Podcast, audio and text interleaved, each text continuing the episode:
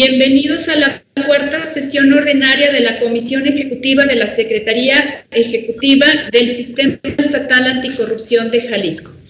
En este momento vamos a proceder a tomar la lista de asistencia para confirmar que estén presentes todos los integrantes de la comisión. Doctora Anel Vázquez Anderson. Presente. Doctor Jesús Ibarra Cárdenas. Presente. Gracias. Doctora Nancy García Vázquez. Presente. Doctor David Gómez Álvarez Pérez. Presente. Bueno, su servidora Aime Figueroa Nelly. Aquí estamos, con lo cual pues podemos dar inicio ya que se encuentra la totalidad de los integrantes de la comisión ejecutiva. Me voy a permitir ahora leer el orden del día el primero es el que ya tuvimos, lista de asistencia, declaratorio de quórum y apertura de la sesión. El segundo es lectura y en su caso aprobación del orden del día. El tercero es lectura y en su caso aprobación y firma del acta de la sesión celebrada el 2 de junio de 2020. El cuarto es la presentación del seguimiento de acuerdos. El quinto son los avances en la elaboración de la política estatal anticorrupción de Jalisco el sexto son asuntos generales, el séptimo acuerdos y el octavo clausura de la sesión. A su, su consideración la propuesta del orden del día. Voy a, otra vez a enunciarlos de uno por uno para tomar la votación.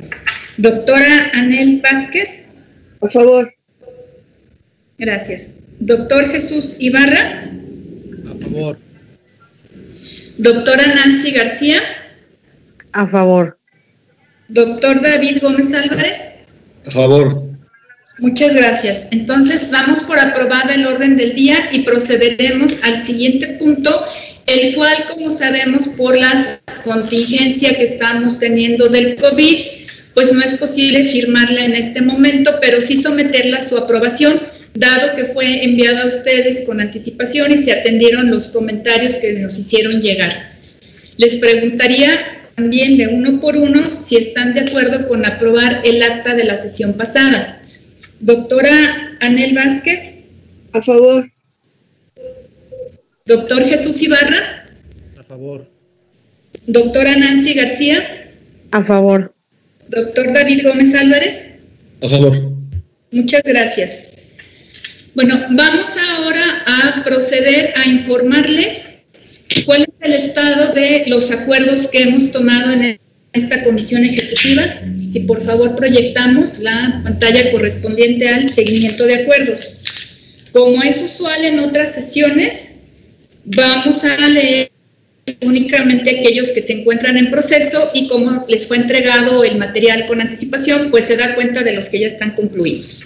Bueno, el acuerdo eh, número 4 del 21 de abril de este año que dice, se aprueba la estrategia de difusión y capacitación de la guía para la presentación de denuncias por faltas administrativas y hechos de corrupción, pues les podemos informar que ha habido una publicación en cuentas institucionales de Facebook, Twitter, Instagram, para promover la guía en sus tres versiones, integral, resumen y bolsillo, a través de los textos redactados para las redes sociales.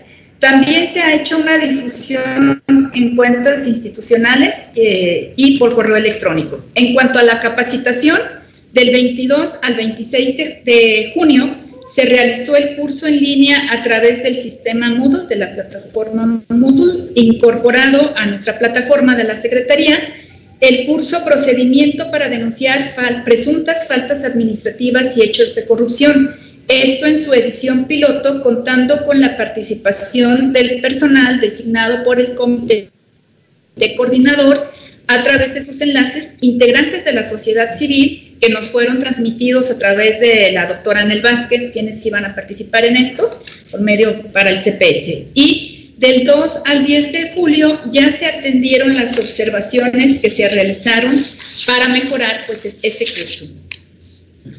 Respecto del siguiente acuerdo sobre el plan de trabajo y la metodología para la publicación de los datos abiertos anticorrupción prioritarios, les informamos que se han realizado las siguientes actividades. una integración de la información de fuentes de datos primarias ya disponibles, una exploración de información que no está disponible, pero que sí se genera, un acercamiento con la coordinadora de la Agenda de Datos Abiertos del Gobierno del Estado, Erika Almaraz, para compartirle el proyecto y generar la vinculación con las dependencias estatales generadoras y resguardantes de la información.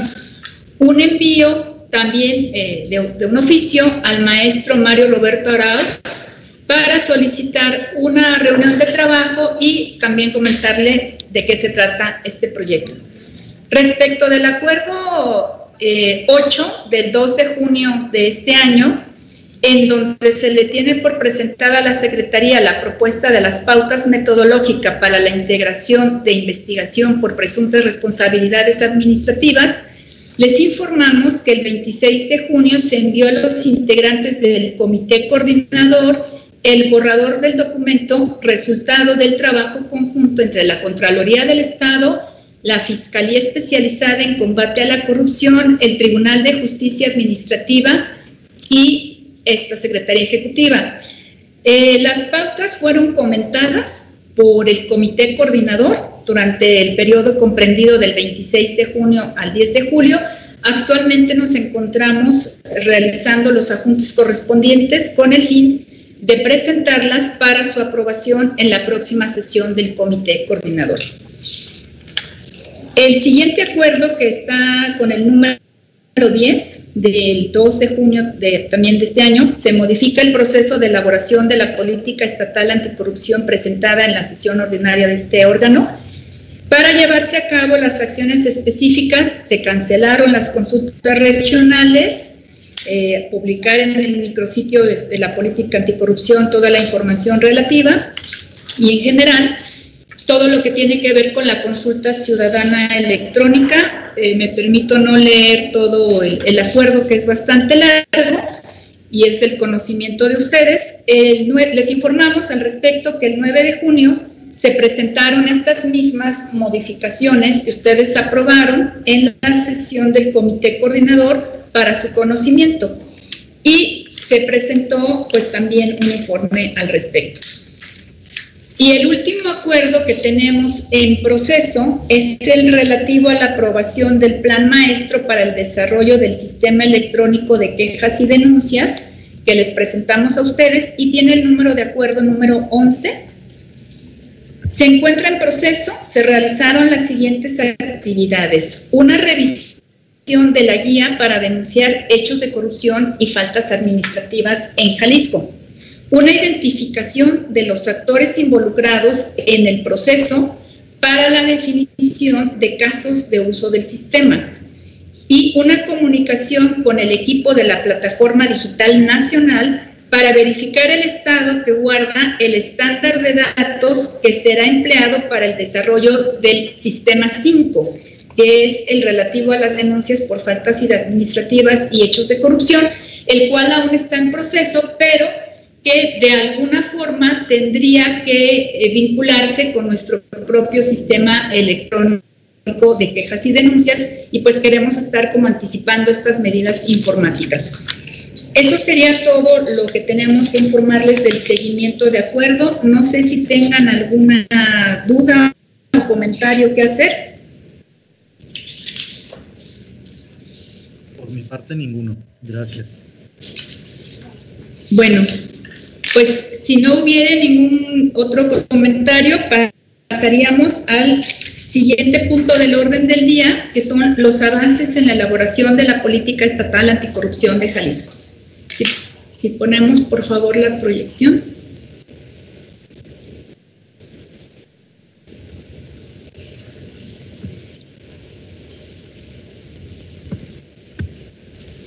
Siguiente, por favor. Dividimos esta presentación que les hicimos llegar en cuatro puntos. Lo que es eh, la consulta pública estatal y cómo se va a enriquecer, los resultados al 15 de julio de esta consulta, el corte que, hacemos semanal, eh, también la propuesta de integrantes para el Consejo Consultivo y finalmente pues una breve exposición sobre el esquema de encadenamiento de actividades y resultados. Bueno, como recordaremos, la consulta pública estatal está integrada por tres elementos. Uno que nace en la Política Nacional Anticorrupción, que a su vez se desdobla en tres actividades para Jalisco. La consulta ciudadana en línea, donde hubo 2.392 eh, participaciones de nuestro estado. Eh, el foro regional, que se llevó a cabo a nivel nacional, en el cual hubo 75 participantes de Jalisco, fuimos nosotros la sede aquí en Guadalajara, y el análisis estadístico de subjetividades, conocido como método Q, donde hubo cinco participantes de nuestro sistema estatal anticorrupción, y, perdón, cuatro y una invitada. También tenemos actualmente en marcha, el día de mañana será el último, la consulta ciudadana electrónica conocida como e-consulta. Y estamos desarrollando ya el taller de inteligencia colectiva.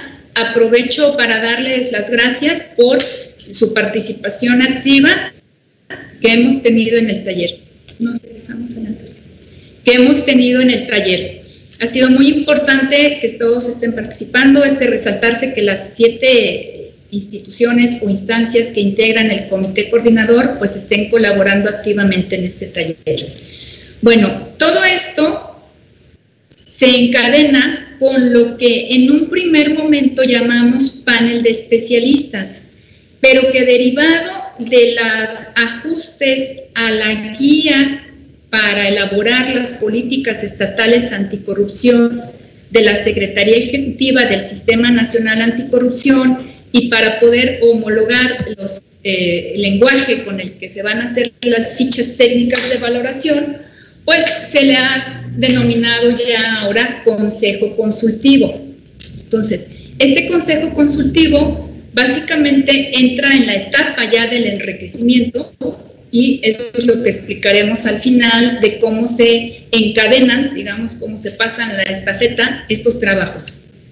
Sí, por favor. ¿Cuál es el objetivo principal de la consulta ciudadana electrónica? Pues aquí lo que podemos ver es que hay una interacción entre la sociedad y el gobierno. Esa es como la, idea principal, donde tenemos como objetivo general incorporar la opinión de las y los ciudadanos jaliscienses y de quienes tienen interés en el Estado por medio de la identificación de preferencias sobre los cuatro ejes estratégicos determinados por la Comisión Ejecutiva de la Secretaría y la correlación con los objetivos derivados de las prioridades de la Política Nacional Anticorrupción. Es decir, recordemos que todos tenemos ya que eh, alinearnos, todos los estados, a la Política Nacional Anticorrupción y de ahí que haya sido muy importante nuestra participación eh, en esta política nacional. Bueno, en cuanto a el taller de inteligencia colectiva, pues es un taller funcionariado, donde se están tomando decisiones. Y el objetivo es determinar las acciones de corto, mediano y largo plazo para controlar la corrupción en Jalisco. Finalmente, el Consejo Consultivo, pues son especialistas de alto nivel. Tiene como objetivo enriquecer con opiniones técnicas la propuesta de la política estatal anticorrupción de Jalisco mediante un diálogo de alto nivel entre el comité coordinador, el comité de participación social y estos especialistas reconocidos. Me pasaría ahora al punto ya específico de en qué vamos de la consulta ciudadana electrónica. una breve nota metodológica eh, de, de, cómo está integrado esto, pues el objetivo general es incorporar la opinión de las y los ciudadanos jaliscienses y de quienes habitan en el Estado o tienen interés en él sobre las causas de la corrupción y las estrategias para su control. Específicamente, identificar las preferencias sobre los cuatro ejes estratégicos determinados por la Comisión Ejecutiva de la CESAG y la correlación con los objetivos derivados de las prioridades de la Política Nacional Anticorrupción, como ya señalé. La población objetivo, personas de 15 años de edad y más. El periodo fue del es del 1 al 22 de julio de este año. El medio es el portal web del, del, sistema, el portal web del CEJAL.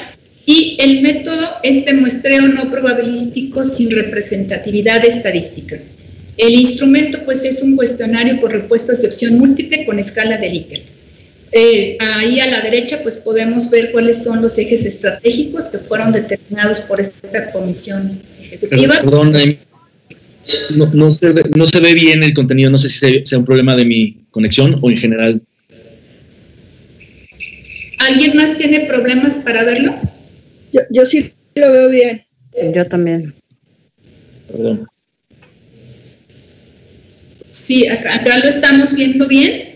Eh, es, un, es una presentación en PowerPoint que se les envió. A lo mejor nos podremos auxiliar teniendo el, el material a un lado. Sí, ahora lo, lo, te lo comparto.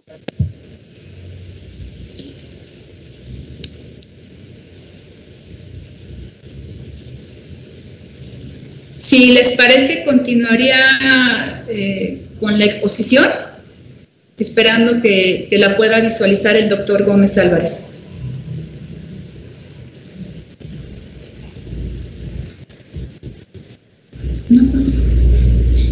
Los ejes estratégicos, vamos a esperar al doctor que se volvió a conectar.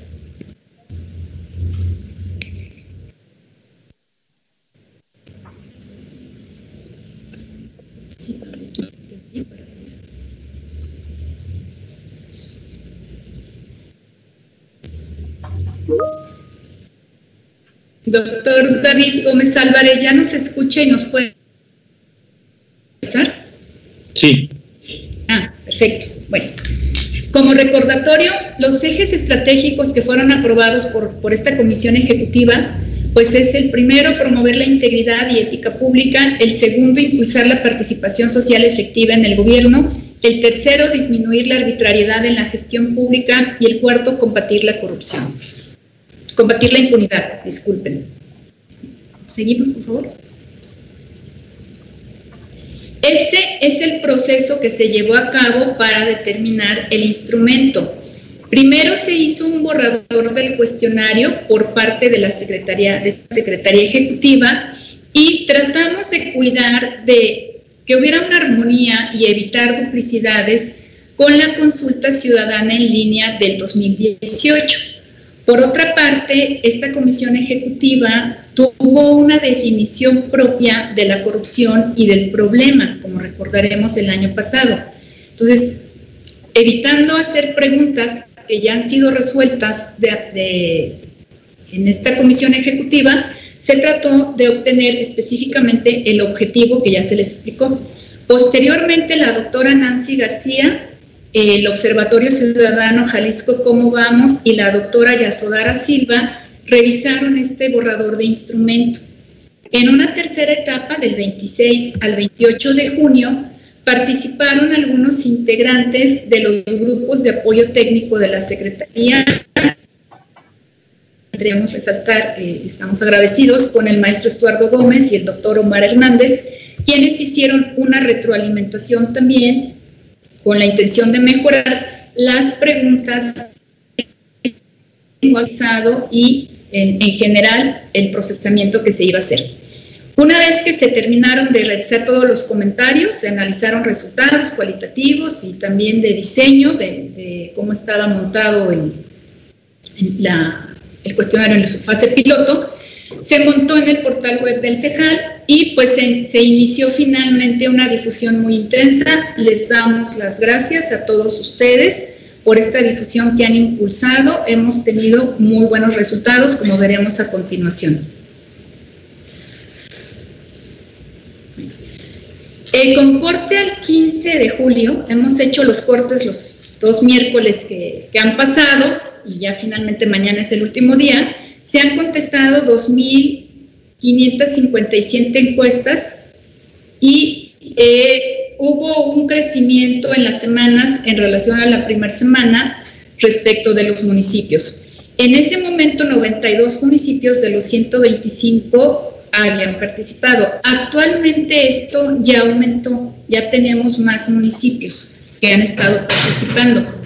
Con un afán de tener un punto de referencia, pues podemos decir que cuando se hizo la consulta ciudadana electrónica para la política nacional anticorrupción, la Ciudad de México registró 2.886 participantes y como todos sabemos, fuimos en Jalisco el segundo lugar con mayor participaciones con 2.392.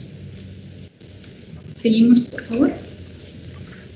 Aquí pueden ver cómo estamos eh, avanzando en la regionalización de las respuestas. Uno de los grandes hincapiés que ha hecho esta comisión ejecutiva es que no sea una política estatal anticorrupción nacida solo de la zona metropolitana o con las opiniones de la zona metropolitana.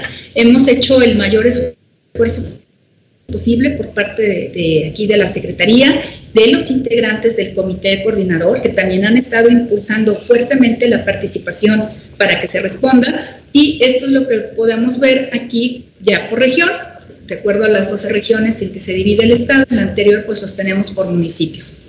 La siguiente, por favor. Respecto a los rangos de edad, el rango de edad con más encuestas contestadas es de 35 a 39 años, seguido de 40 a 44 años. Sin embargo, sí tenemos registros de las personas más jóvenes, de 15 a 19, y también algún registro de personas de 80 o más años. Está muy equilibrada en ese corte que se hizo la participación por género, como podemos ver ahí en la lámina. Seguimos, por favor. En cuanto a los rangos de escolaridad, pues el, grado donde mayor se concentra, el 58.2%, es el de la licenciatura, seguido por el posgrado con un 25.2%. Solo el 0.6% de los participantes no tienen estudios o únicamente primaria. 3.3% cuenta con secundaria y el 12.7% con bachillerato. Ya, ¿te regresas? Les voy a decir al día de anoche, digamos, al, corte de anoche, cuántas consultas ya eh, tenemos registradas. Cerramos anoche con 3.224 encuestas y 108 municipios participantes, lo que corresponde a un 86% del total de los municipios de Guadalajara, lo cual, pues como todos sabemos en estos ejercicios, pues es una excelente cifra para tener eh, material para analizar. Hasta aquí no sé si tuvieran algún comentario, pregunta.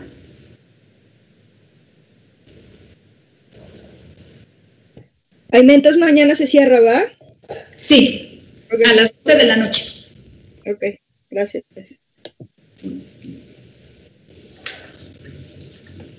Pues si no hubiera más, pasaríamos al siguiente punto, que ya es el de la propuesta de, los integrantes del Consejo Consultivo. Bueno, como les decía, anteriormente en algunas primeras sesiones que tuvimos el año pasado al respecto de la elaboración de la política, hablábamos de panel de especialistas, pero después ese panel de especialistas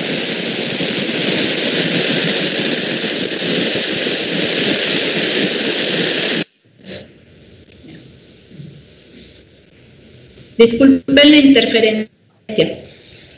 Les estaba diciendo que determinamos en algún momento que el panel de especialistas sea una denominación que solo le dejemos a aquel panel que tuvimos en agosto del año pasado de especialistas en metodología, cuando aprobamos todo el proceso eh, integralmente para elaborar la política estatal anticorrupción en su fase de propuesta y que después se va a la aprobación del comité coordinador. Entonces, ahora este consultivo es un elemento que monitorea la CESNA en sus reportes que hace al Comité Coordinador del Sistema Nacional. Les mandamos un anexo. El Comité Coordinador del ámbito nacional pues da un seguimiento en, cuanto a cómo vamos integrando las políticas estatales anticorrupción y también cómo va a ser el grado de armonización de los programas de implementación, de la metodología de evaluación y de otras cosas.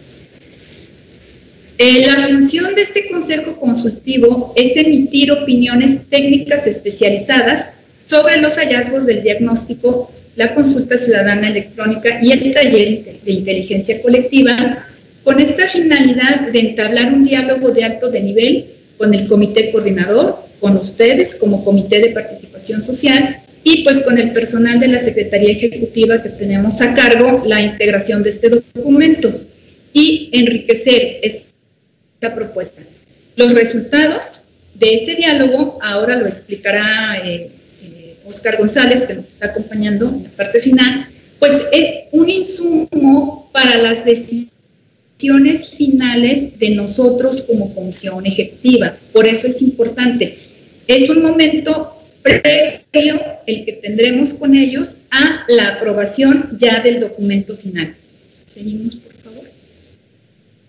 Estas son las consideraciones de la propuesta que les estamos presentando, pues personas con reconocimiento nacional e internacional buscamos un equilibrio entre especialistas locales y especialistas foráneos que tuvieran experiencia en uno o más de los objetivos específicos de la política, considerando esos cuatro ejes estratégicos y nuestros dos, dos principios transversales, derechos humanos y perspectiva de género. Y son 10 personas para tener diversidad de perspectivas y que al mismo tiempo, pensamos, no sea demasiado amplio para poder concentrar el diálogo y analizar opiniones. Bueno, esta será un cargo, una función honorífica desde luego, y está sujeta en este momento a la aprobación de ustedes y después a la aceptación de las personas. Seguimos, por favor. Se propone al doctor Luis F. Aguilar Villanueva, director del Instituto de Investigación en Políticas Públicas y Gobierno de la Universidad de Guadalajara, al doctor Mauricio Merino Huerta, investigador del CIDE e integrante del Consejo Asesor de la Red por la Rendición de Cuentas y director de la comunidad PIRC, a la que pertenecemos varios de nosotros, del doctor Carlos Santizo, director de Innovación Digital del Estado en CAF, Banco de Desarrollo de América Latina, a la doctora María del Carmen Pardo, investigadora del CIDE y miembro del Consejo Rector de Transparencia Mexicana, al maestro Jacobo García Villarreal, especialista senior en políticas de integridad y compras públicas de la División de Integridad en el Sector Público de la OSD, al maestro Augusto Chacón, director de Jalisco Como Vamos, Observatorio Ciudadano, al maestro Camilo Cepina, a quien ya tuvimos el año con nosotros, y trabaja algunas cuestiones con, del proyecto POST, eh, que es ejecutivo principal de esta Dirección de Innovación Digital del Estado en CAF y es el que lidera la Agenda de Integridad Pública. Al doctor Guillermo Cepeda Lecuona, director del Instituto de Justicia Alternativa y especialista en procuración e importación de, de justicia, que durante muchos años se dedicó a estas investigaciones de campo, sobre todo en integración de expedientes y problemas para la impartición de justicia al doctor Luis Arriaga Valenzuela, rector del ITESO y un especialista en derechos humanos, y a la doctora María Elisa Franco Martín del Campo, es una investigadora del Instituto de Investigaciones Jurídicas de la UNAM, especialista en perspectiva de género. Estos serían los 10 integrantes eh, que están, no, no, que se, se proponen integren este consejo a su consideración.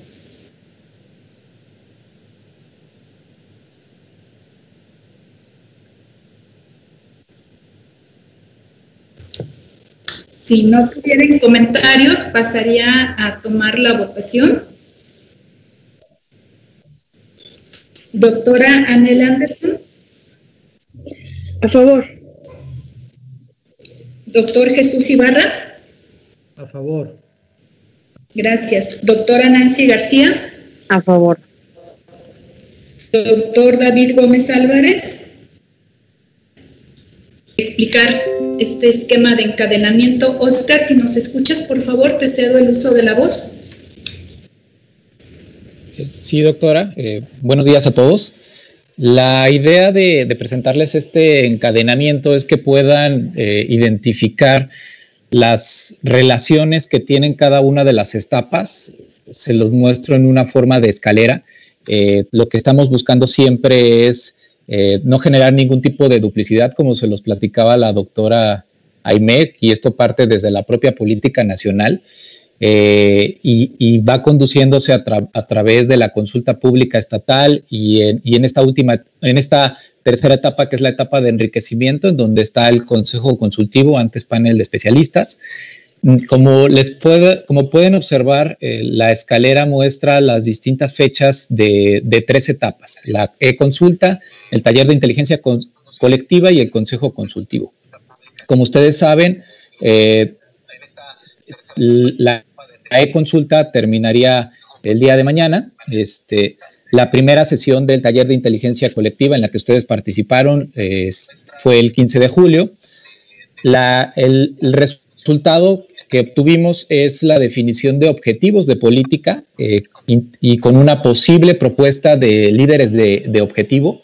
Esto nos ayuda mucho para la segunda sesión, que va a ser el día de mañana, en la que vamos a definir a partir de estas propuestas que ustedes nos señalan, bueno, este, los participantes del taller de inteligencia nos señalan, vamos a tratar de empezar a distribuir el trabajo de las acciones.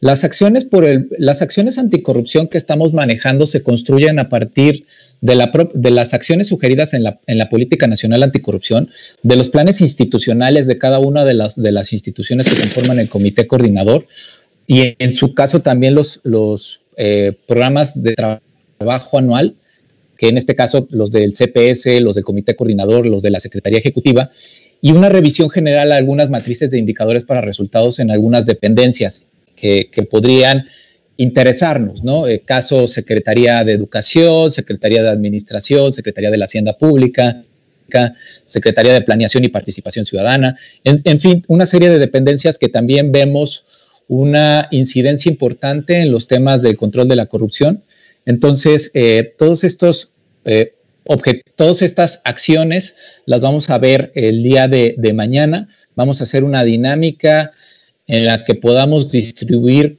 conforme a, preferencias, conforme a prioridades, en esta idea de, definir líderes de, acción.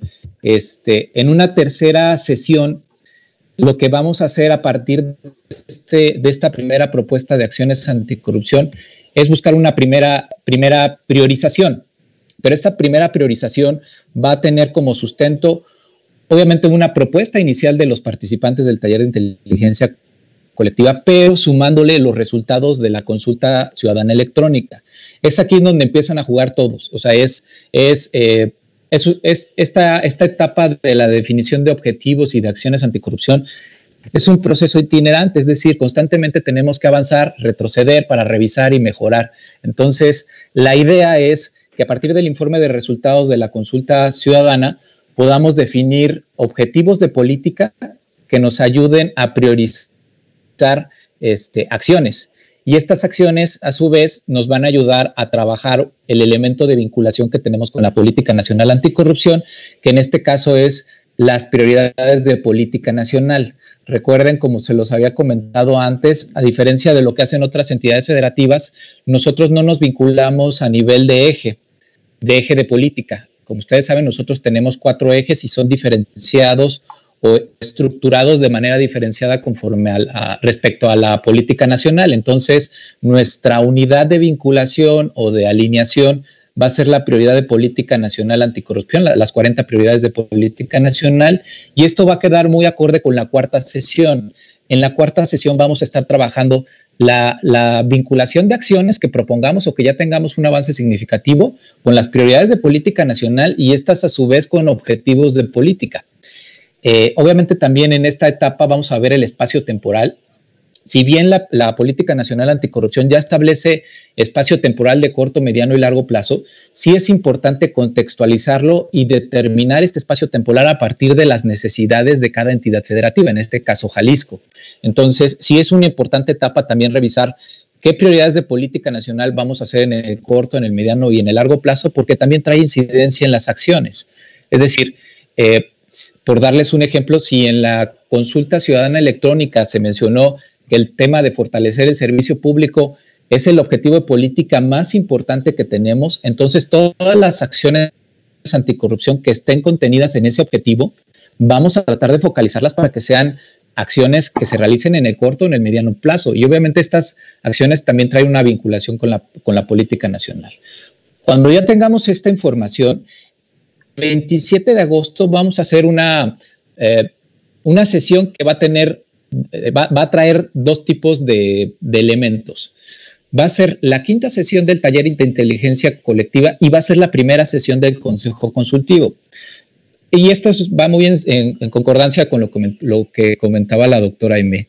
Buscamos generar este diálogo, este diálogo de alto nivel en el que los tomadores de decisión, es decir, el comité coordinador, la comisión ejecutiva, son los que toman la decisión sobre la política, puedan eh, dialogar y puedan compartirnos sus ideas o sus proyecciones o sus expectativas sobre lo que busca la política estatal y a partir de estas expectativas o opiniones puedan, pueda el Consejo Consultivo empezar a generar opiniones que nos permitan identificar fortalezas, debilidades, oportunidades y amenazas, que esa es la idea de este diálogo que nos permite una retroalimentación.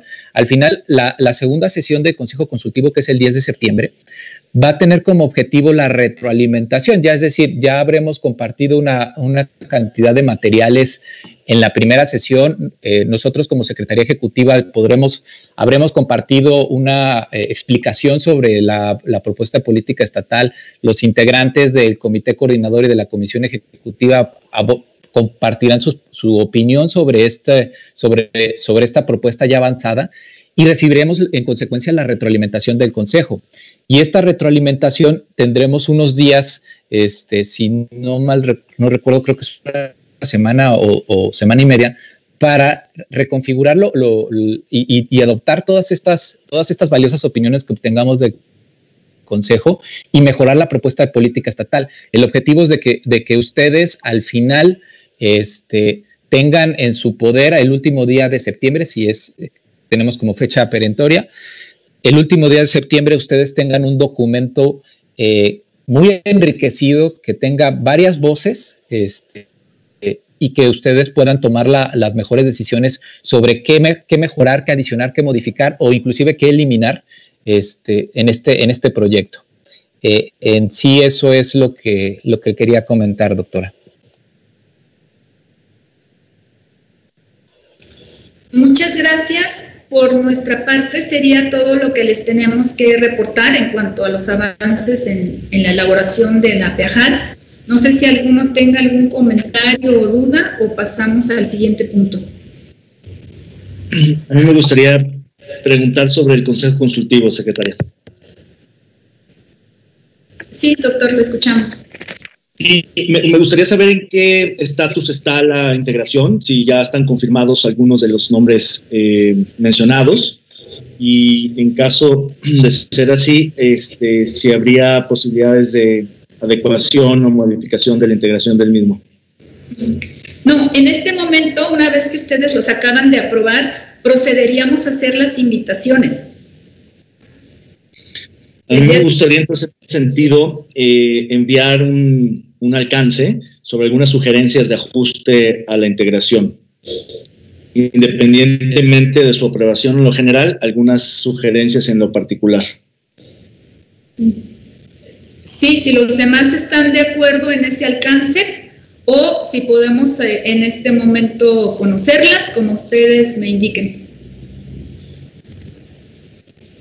Con gusto identifico algunos eh, nombres que no están tan vinculados a la temática del sistema y me parece que habría otros nombres que quizá valdría la pena considerarlos por estar más vinculados a los temas que nos competen. Entonces, básicamente sería una sugerencia porque además, en todo caso, no estamos ciertos de que los nombres propuestos vayan a aceptar. Me parece que no necesariamente lo harán todos, y en todo caso algunos generalmente de aceptar no son, digamos, los más, eh, digamos, disponibles o con tiempo suficiente para participar de lleno como se esperaría de un consejo consultivo.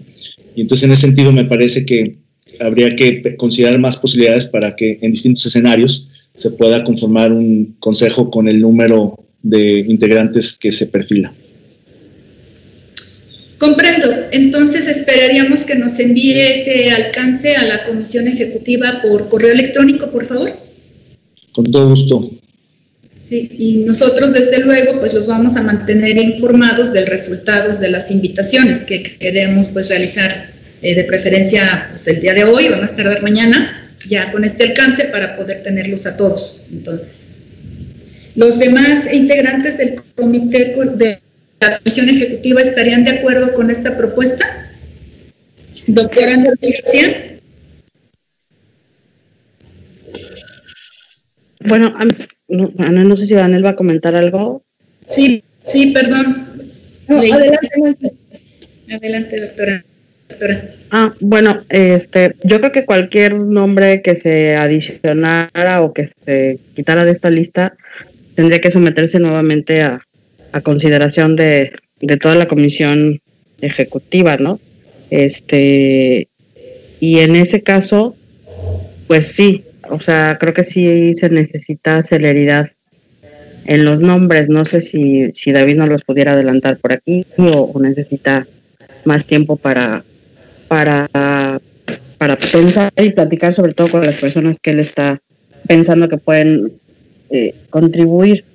Eh, en mi caso en particular, yo no tengo, eh, digamos, este demasiados cuestionamientos. Me parece que es muy fuerte el perfil de las personas que están propuestas, en particular tengo, soy fan, digamos, de algunos de ellos, no y conozco su, su trayectoria, me parece que es un, es un consejo consultivo muy, muy sólido.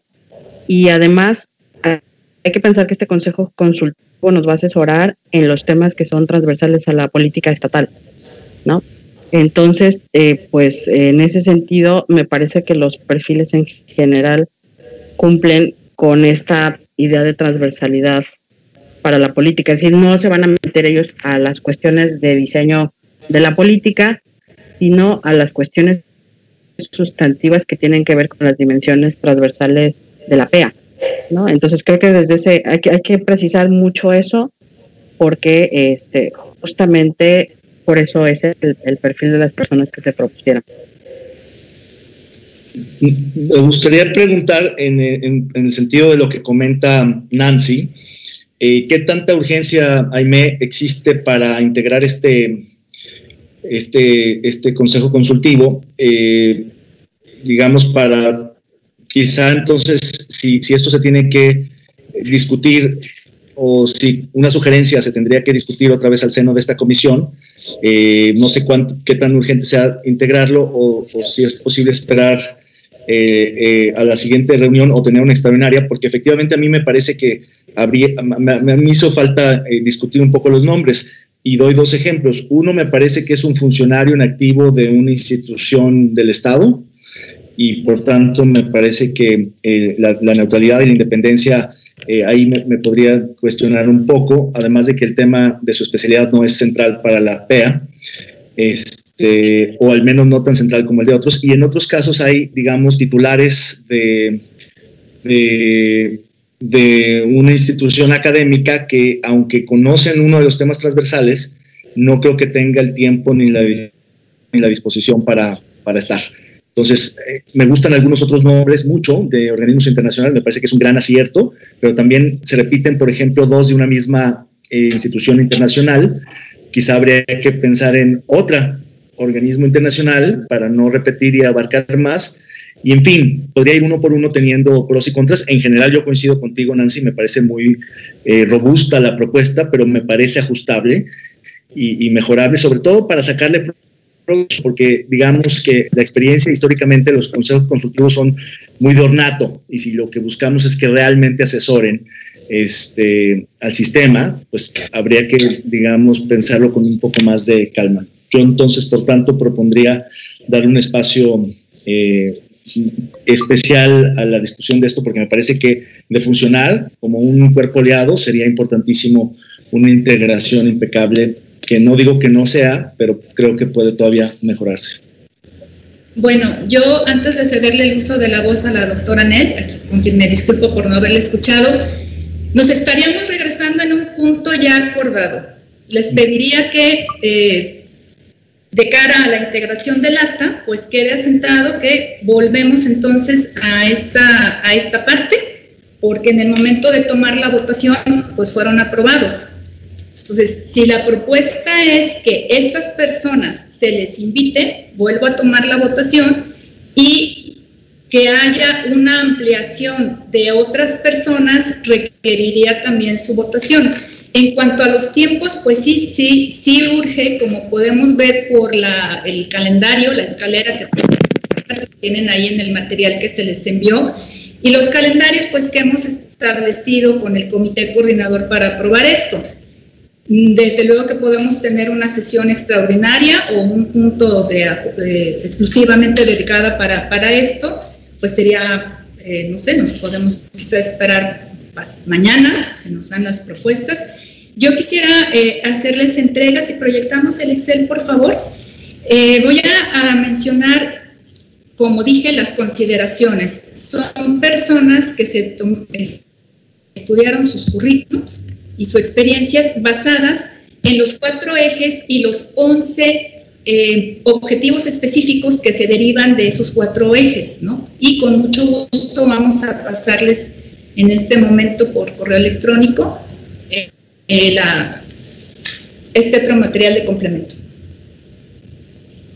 Nosotros lo que hicimos fue tener a personas, como pueden ver ahí, especialistas en el área en general de políticas públicas, políticas públicas y rendición de cuentas, y luego pasamos a ver por eje si lo reducimos o lo, planteamos.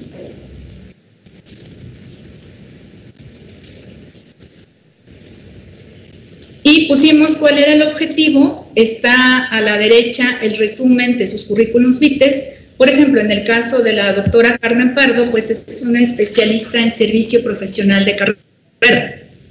es una gran académica, pero además, pues esa es como su, área de especialidad. Y así fuimos de uno por uno. Yo desde luego entiendo que quedó aprobado este y que solamente estaríamos con una propuesta de ampliación. ¿Es correcto, doctor David? Sí. Ah, entonces, si quitamos así. Eh, doctora Anel, por favor, y después el doctor Ibarra. Eh, eso es lo que quería decir en, cuestión de forma, que era importante ver si solo, solo va a ser una ampliación, es decir, vamos a integrar a, nuevas personas o si implicaba eh, quitar algunas, porque en ese sentido entonces son dos cosas este, diferentes. Me parece que es más sencilla la primera primera opción, solo integrar, por, este, para tener un, uno, como dijo David, un, consejo más este, completo y además en posibilidades de que alguno no pudiera este, a nuestra invitación, bueno, tuve más eh, opciones. Pero no sé, David, cuál era tu opinión, si era efectivamente solo ampliarlo eh, o quitar algunos, porque eso va a cambiar totalmente la estrategia. Sí, creo que en ambos sentidos, tanto, pues un ajuste para, en los dos sentidos, tanto la suplencia, la eh, sustitución de algunas propuestas de algunos nombres y la incorporación de otros. Eh, no tengo una propuesta en este momento, no lo tenía considerado. No ese es el punto, sino, digamos, una deliberación más amplia que justamente vea pros y contras de cada uno de estos eh, particular, independientemente de su áreas de expertise, cuál es su condición actual. Insisto, hay gente que estaría mucho más simplemente de ornato que realmente en la posibilidad de contribuir y otros que me parece que por su, su posición actual les resta, digamos, independencia para poder hacer una asesoría, digamos, como la que se requiere y me parece que el número también puede variar, pueden ser menos, pueden ser más, este, en general me gusta la idea de la composición plural, pero me parece que todavía podríamos ajustarlo. La verdad es que independientemente del escalonamiento del calendario, yo no veo tal urgencia. Me parece que perfectamente podría esperar un poco eh, en, pos de tener una integración mejor, este, a menos que tuviera una función el Consejo Consultivo que fuera determinante en el calendario de actividades pero no la alcanzo a visualizar y me parece que darle un poco más de tiempo podría ser sano. Entiendo que ya votamos el punto, secretaria, pero a mí me tomó un poco este, eh, eh, por sorpresa, de modo que no, no quiero simplemente dejarlo como una eh, rectificación de último momento, sino una reflexión para poder dar, un peso específico más importante a una figura que puede funcionar, donde históricamente no funcionan. Los consejos consultivos, lo sabemos, casi nunca funcionan, pero en el caso del SEA y, de la Secretaría en particular, me parece que en este momento ese tipo de instancias pueden ser muy importantes como aliados para los temas que siempre son difíciles. Y en ese sentido me parece que valdría la pena darle un espacio más amplio a la discusión sobre su integración. Doctor Ibarra.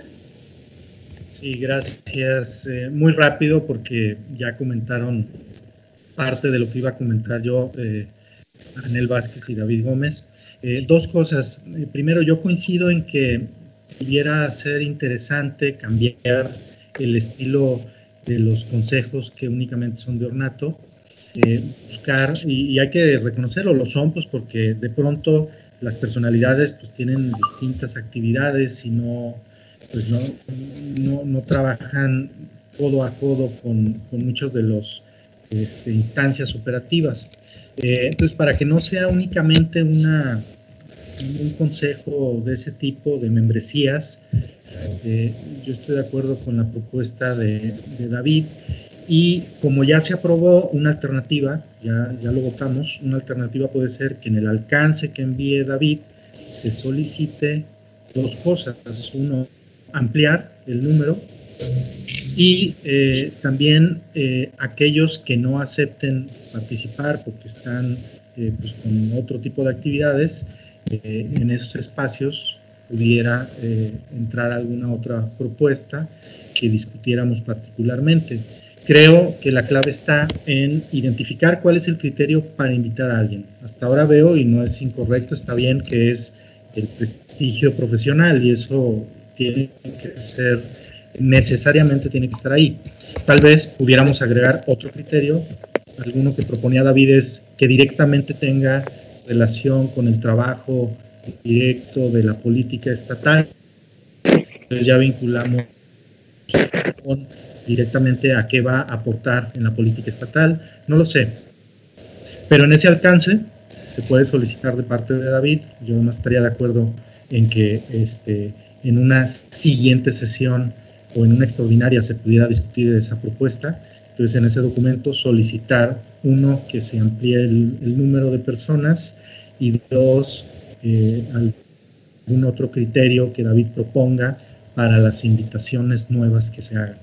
Es todo, gracias. Yo, quisiera hacer un, comentario adicional.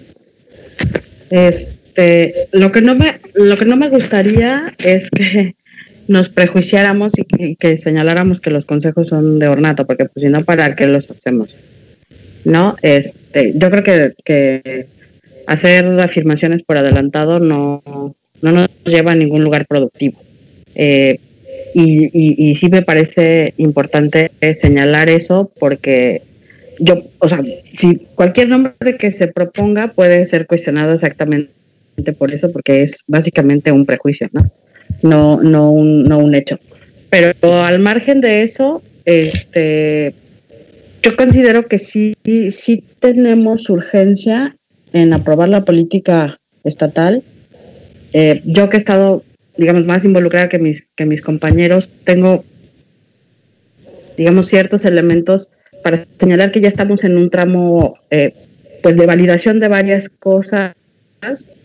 Y a mí sí me gustaría no esperarnos hasta la siguiente sesión ordinaria, sino que si se pueden, justamente ahorita que se está trabajando el documento, el documento grueso de la política estatal recibir la retroalimentación del Consejo Consultivo, cualquiera que sea su integración, me parece que nos va a ayudar mucho y que nos va a ayudar a economizar en tiempos, ¿no? Entonces, eh, yo eh, estaría a favor de que, de que cualquier modificación sí se hiciera en el corto plazo por la dinámica de trabajo que ya trae la elaboración de la política estatal anticorrupción. Muchas gracias. Eh, sí, doctor. Sí, digo, me parece que hablar de prejuicio, perdón, colega, está un poco fuera de lugar, porque, digamos, el prejuicio, la preselección juega igual a invitar y seleccionar a unos y para desechar y descartar a otros. Simplemente en ese proceso uno ve pros y contras, eh, beneficios y, digamos, costos o como quiera verse. Y en ese sentido, cualquier integración es por definición subjetiva y discrecional, porque efectivamente hay muchos más de uno para ocupar cada uno de los cargos que podrían integrarse en el comité, de, en el consejo consultivo. Eh, eh, no me parece que sea un tema de desacreditar a alguien en particular, pero sí de mirar que cada uno en individual contribuya a un esfuerzo colectivo para conformar una instancia, insisto, que realmente pueda aportar y fortalecer al sistema y a la Secretaría y al CPS. Y en ese sentido, aunque si bien es cierto que la, la, política estatal tiene un cierto rezago y tiene una premura y hay que sacarla lo antes posible, yo sigo sin ver exactamente cuál es, digamos, eh, la función determinante del Consejo para la aprobación de la política. No veo que pueda ser un obstáculo la no integración inmediata del Consejo para el avance de la política. No veo todavía esa relación, quizá no, conozca en lo particular el tema, pero me parece que no la, no la veo por ahí.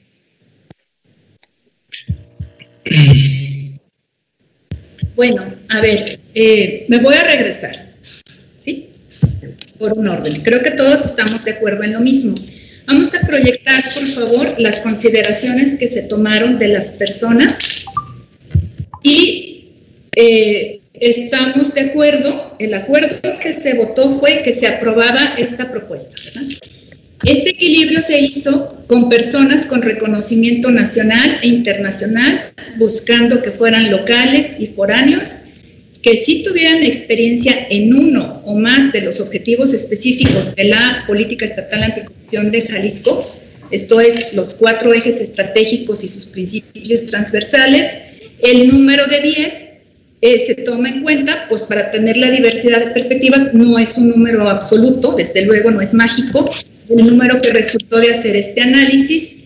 Y quisiera repasar los nombres y nada más señalar que algunos de, estos, de estas personas han colaborado, desde luego, y con mucha intensidad con el, el, sistema estatal anticorrupción en su conjunto, bien sea con el comité coordinador, con el CPS o con esta secretaría ejecutiva, se los ponemos. Entonces, nada más para estar claros aquí, este acuerdo ya se votó y todos estaríamos, estamos a favor, los cinco integrantes de la comisión ejecutiva, de invitar a estas personas, ¿verdad? El siguiente acuerdo sería que el doctor David Gómez Álvarez enviará el día de mañana la propuesta de otros integrantes para ampliar este consejo consultivo. ¿Es correcto esto? Ese sería el otro acuerdo que yo sometería a su votación. Con una particularidad, si me permite, secretaria.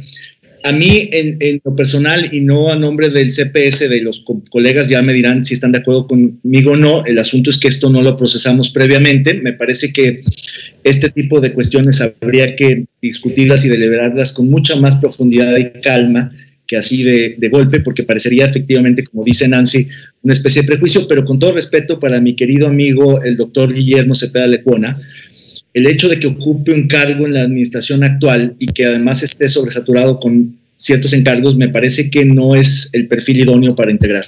La verdad es que esto lo sostendría en público y con él.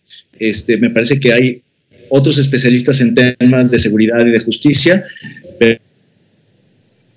pero me parece funciones en una parte donde podría incluso caer en un potencial conflicto de interés o en una eh, situación donde pueda ser juez y parte, me parece que de entrada no lo convierte en eh, una propuesta idónea.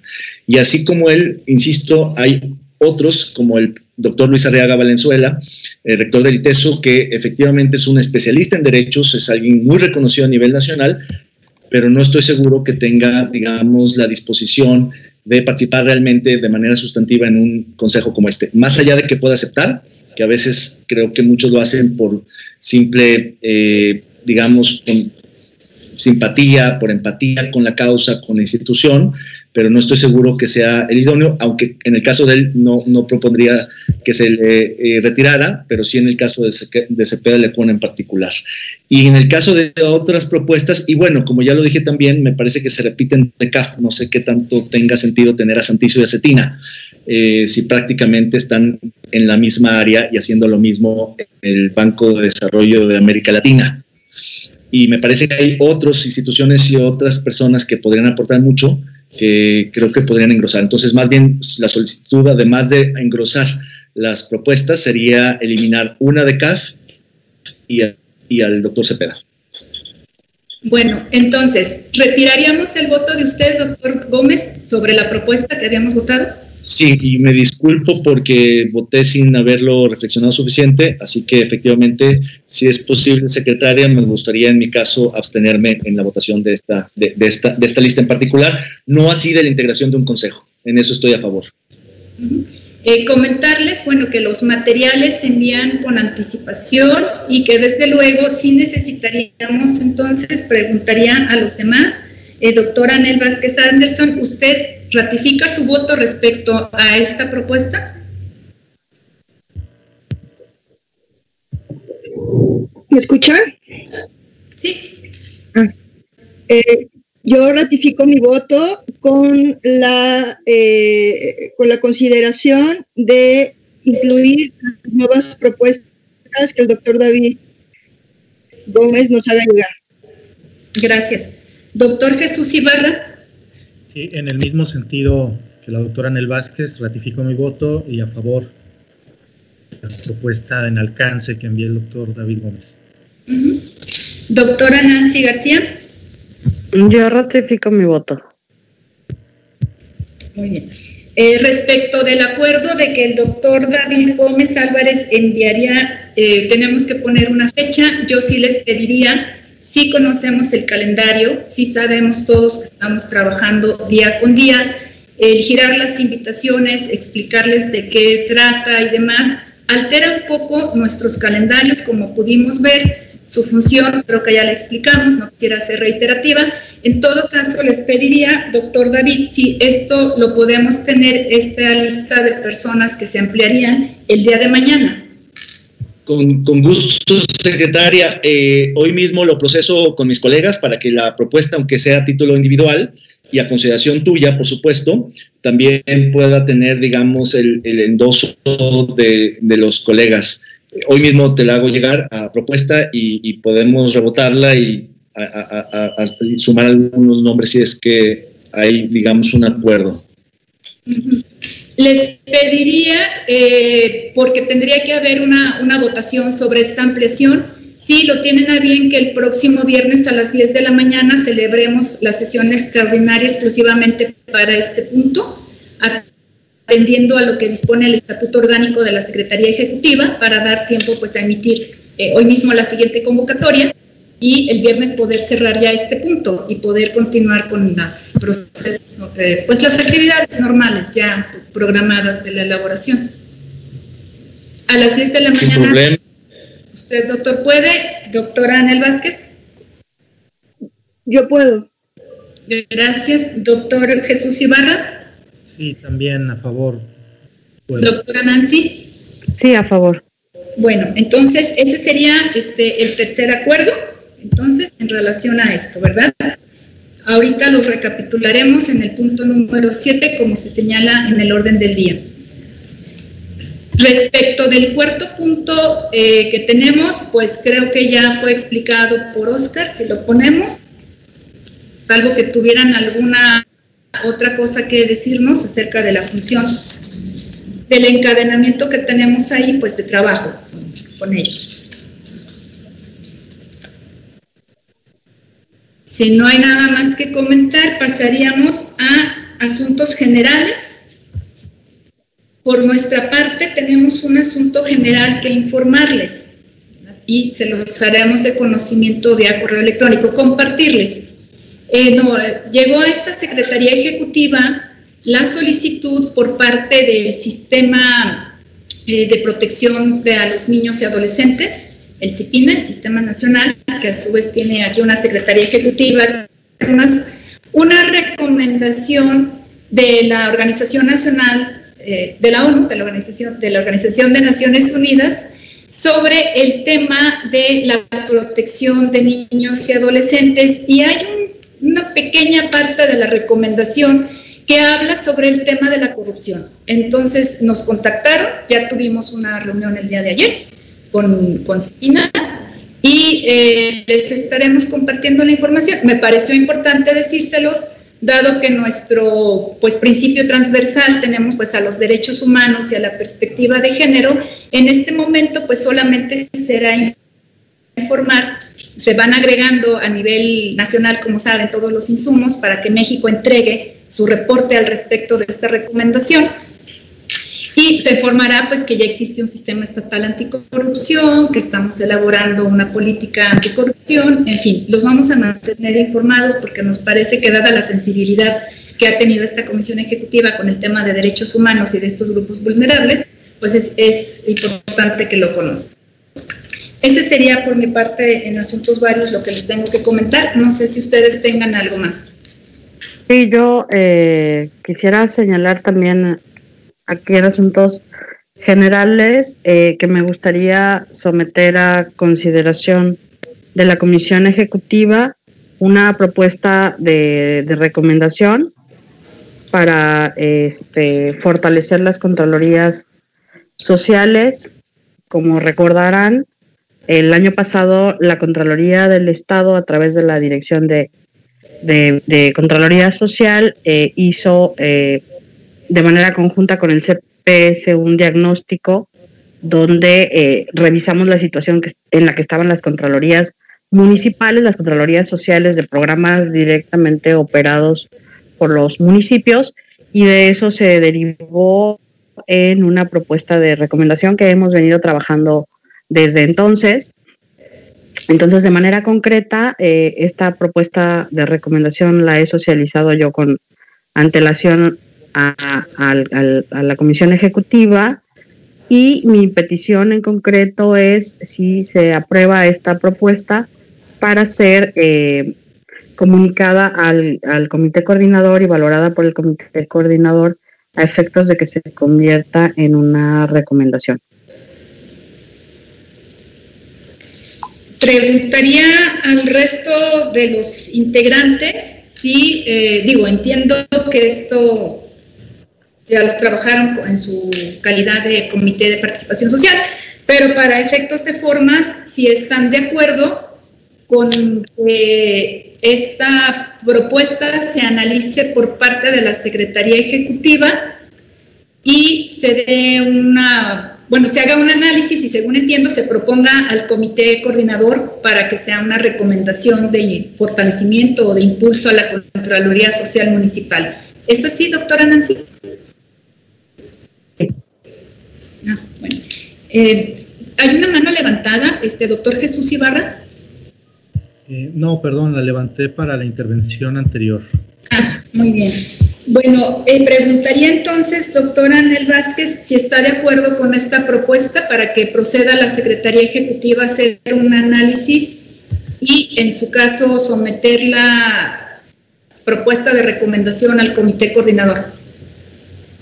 Una pregunta, eh, ¿no, ¿no bastaría con que se apruebe en la comisión ejecutiva para subirse al comité coordinador?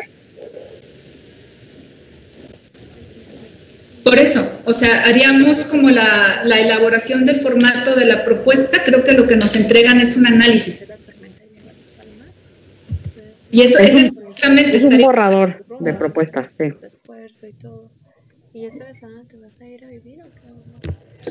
Ok, estaría a favor.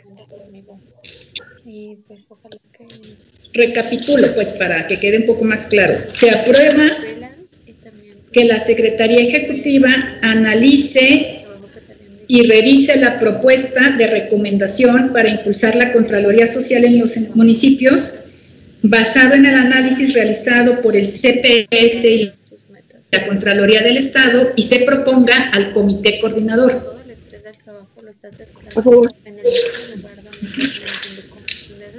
Doctor Jesús Ibarra.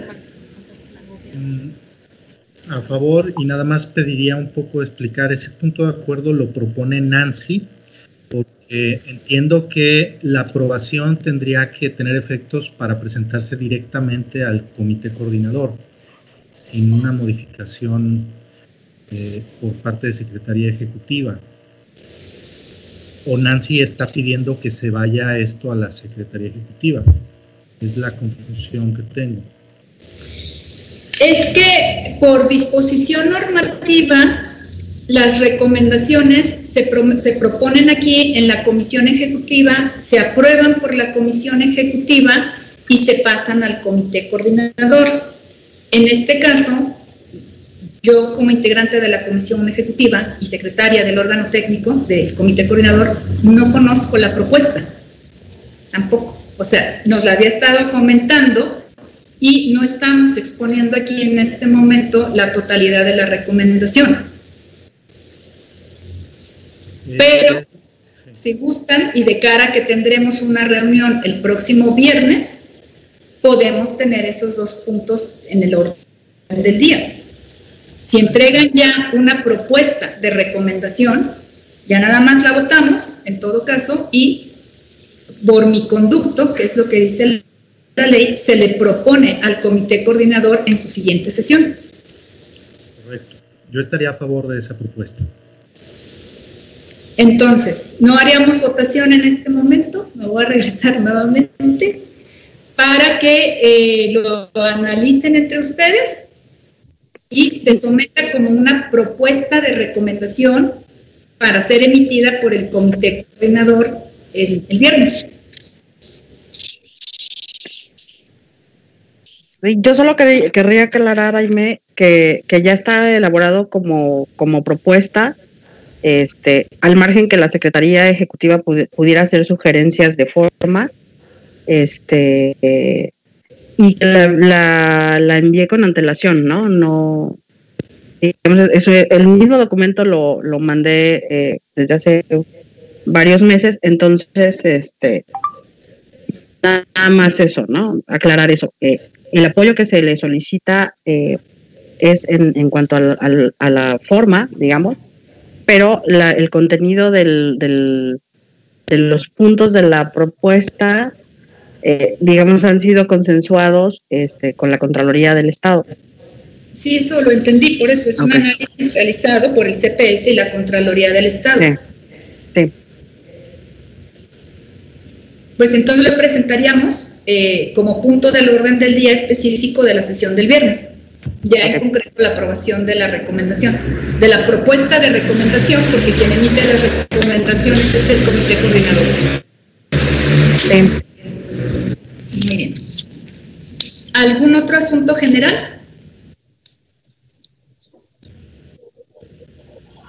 Pues si no tienen más, pasaríamos al último punto, que es recapitular los acuerdos.